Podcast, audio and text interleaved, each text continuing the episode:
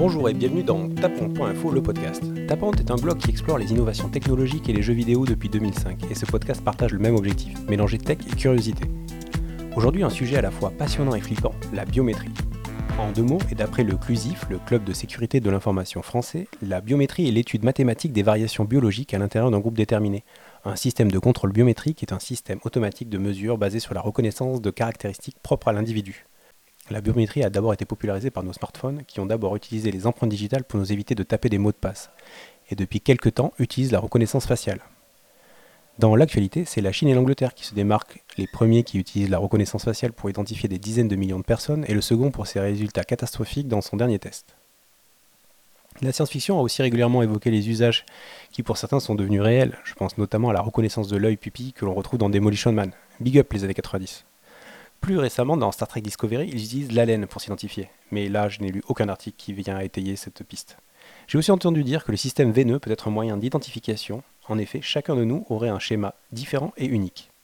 Plus étonnant, la démarche d'un individu peut aussi permettre son identification. Je parle bien de la manière de se déplacer de marcher.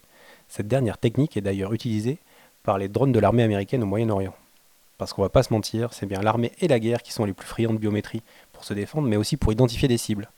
C'est d'ailleurs à nos joyeuderies de l'US Navy que vous devez ce podcast. En effet, dans un récent article du MIT Review, nous apprenions que l'armée développe un système biométrique basé sur les battements du cœur. Le lien est bien sûr dans la description de ce podcast. Déjà testé par la société Nimi au Canada, qui fabrique des bracelets capables de prendre le rythme cardiaque en quelques secondes et ainsi d'autoriser l'accès aux personnes, à des installations ou encore à des ordinateurs. Première innovation en provenance de l'Université de l'État de New York, le relevé du rythme cardiaque à distance en utilisant un laser ils ont aussi obtenu de très bons résultats sur une personne à 20 mètres. Plus dingue, le taux de réussite est de 98%, soit bien meilleur que la reconnaissance faciale qui demande en plus d'un bon angle, un bon éclairage ou qui peut, certes de moins en moins, être trompé par des lunettes, barbe ou encore un déguisement. L'US Navy a donc fait évoluer le dispositif, et avec le système Jetson présenté dans l'article, il serait possible d'identifier une personne à 200 mètres. Plus fort encore, ils n'ont besoin que de 30 secondes pour opérer l'identification. Ils ont bien sûr l'intention de monter le dispositif sur un drone afin de profiter des avantages de la technologie en situation de combat. Pour nous rassurer, le patron de l'antiterrorisme Stewart Remlin n'avait qu'un seul argument et de dire que ça ne fonctionnait pas depuis l'espace. Et encore moins rassurant, il explique qu'il dispose déjà d'une grande base de données de rythme cardiaque car les enregistrements sont déjà prévus dans les protocoles militaires. Bon, j'imagine que vous avez un peu peur, moi aussi, et pour l'instant il existe quand même une technique pour se protéger. Un bon gros manteau d'hiver. Et oui, le laser a ses limites.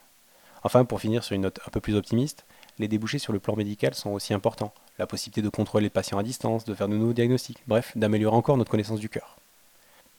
Comme souvent les podcasts, c'est un sujet qui reviendra sûrement. Je ne doute pas que la science nous réserve encore quelques surprises au sujet de la biométrie. Merci d'avoir pris le temps d'écouter Taponde.info, le podcast. N'hésitez pas à vous abonner, à partager, à mettre une note. Encore merci et à bientôt.